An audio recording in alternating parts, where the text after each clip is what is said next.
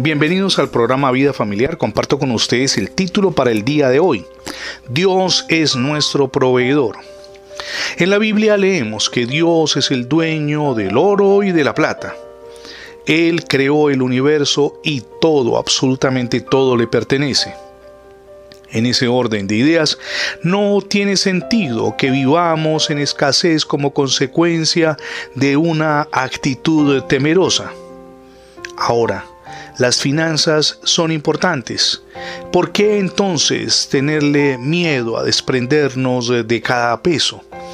Permítame ilustrar el asunto con la vida de un joven empresario que inició de la nada. Guillermo era un joven diligente y dedicado. Desde muy niño le había gustado el negocio y siempre se mantenía haciendo experimentos de diversa naturaleza. Cuando salta en él el deseo de ser próspero. Estaba aún en la escuela. Apenas terminó la secundaria, instaló en su casa una pequeña fábrica donde producía velas y jabones. El negocio prosperó, pero el lugar donde vivía era demasiado pequeño para la cantidad de mercancía que pensaba producir. Por eso decidió ir a una ciudad grande donde tuviera mejores oportunidades y se trasladó a Nueva York. En el barco donde viajaba se relacionó con varias personas, entre ellos con el capitán de la nave, que, entre otras cosas, le preguntó, ¿qué piensas hacer en Nueva York? Pienso poner un negocio, repuso Guillermo. ¿Qué clase de negocio? Quiero poner una fábrica, le respondió el joven. ¿Fábrica de qué? De velas, de jabones y tal vez de pasta de dientes. El capitán de la nave le dijo, espero que Dios te bendiga en ese propósito y que no te olvides de Dios. Acuérdate del Señor en todo momento y manifiéstalo también con lo que ganes. ¿Te parece bien que tengamos una oración? En ese momento el capitán de la nave y el joven empresario se postraron de rodillas e imploraron la bendición para el joven Guillermo Colgate, que tenía planes de abrirse paso en la gran metrópoli norteamericana. Después que terminaron de orar, el capitán le dio este consejo al joven pasajero.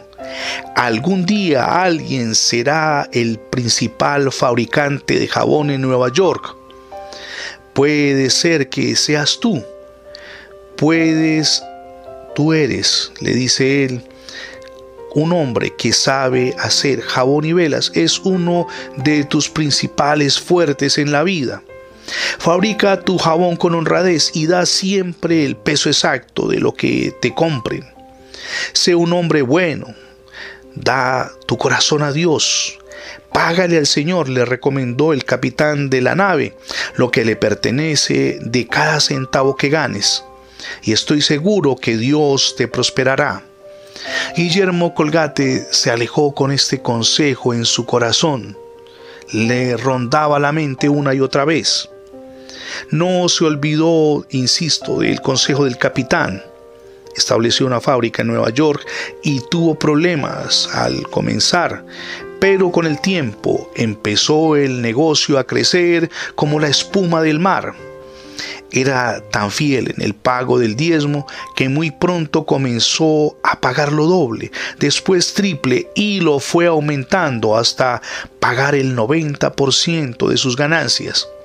Esto significa que le daba a Dios el 90% y él se quedaba con el diezmo aún así siguió siendo millonario.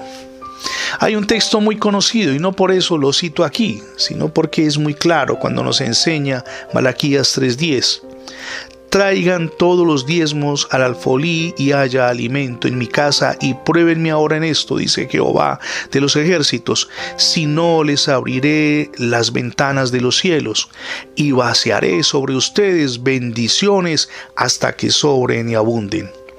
Permítame aclararle aquí que diezmar no es lo que trae la salvación. La salvación es la gracia y la misericordia de Dios sobre su vida y se manifiesta cuando aceptamos a Cristo en el corazón como nuestro único y suficiente Salvador. Entonces, ni diezmar, ni ofrendar, ni sembrar es lo que lo va a salvar. Es su fe en Jesucristo, la fe en la salvación que Él ganó para nosotros en la cruz.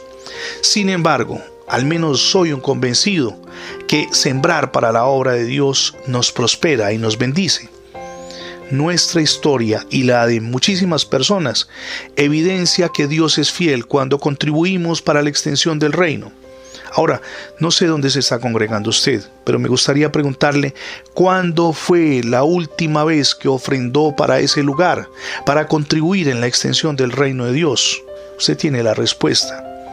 Ser fieles con la obra de Dios significa darle de lo que ganamos, no por obligación, por amor a su obra, que es distinto. Si no ha recibido a Cristo en su corazón, hoy es el día para que lo haga. Permita que Jesús reine en su vida.